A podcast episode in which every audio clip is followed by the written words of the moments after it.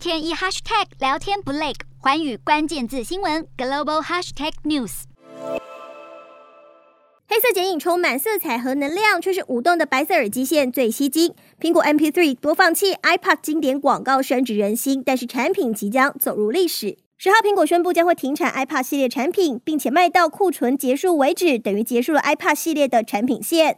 尽管理由显而易见，那就是 iPhone 已经几乎能够取代 iPad 的所有功能，但还是让死忠果粉不胜唏嘘。二零零一年由贾伯斯推出的 iPod，号称一台能够装下一千首 CD 音质的歌曲，被视为在扭转苹果公司命运上功不可没。不止带领苹果从几乎破产到跻身兆万美元俱乐部的跨国企业，更为其后的 iPhone、iPad 和 AirPods 等金鸡母来奠定基础。其后还有 iPod Nano 和 iPod Shuffle 等多元产品。苹果表示，所有产品都整合了绝佳的音乐体验，因此从二零一四年开始逐步淘汰 iPod 型号。最后一项系列新品是在二零一九年发表了第七代的 iPod Touch，被视为是比较便宜又流行的 iPhone 替代品。此外，美国苹果官网也已经把 iPad Air 2列入了过时产品，等于打入准淘汰行列，不再保证维修。而科技推陈出新，再怎么风靡一时的三 C 产品，最终都会成为时代的眼泪。